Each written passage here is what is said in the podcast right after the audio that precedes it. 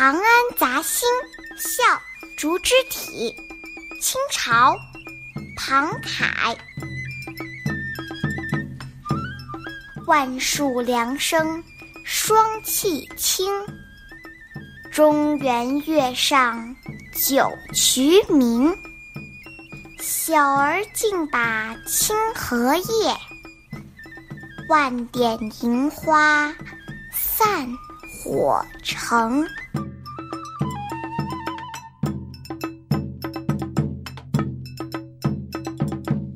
长安杂兴笑竹之体，这里的长安说的是今天的西安，它是我国历史上建都朝代最多的城市。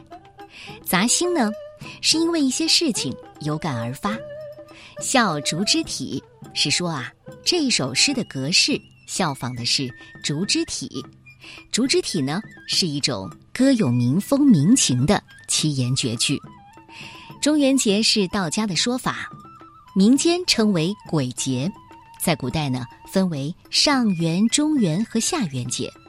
一月十五是上元佳节，七月十五是中元节，而十月十五是下元节，都是纪念先人的。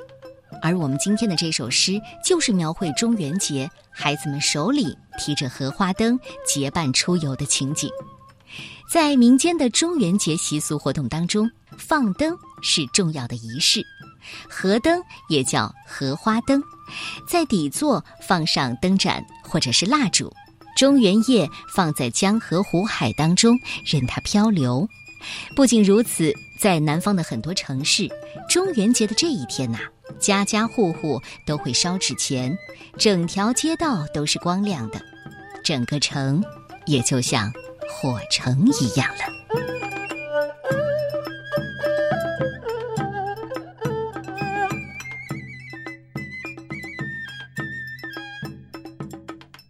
长安杂兴》笑竹之体，清代，庞凯。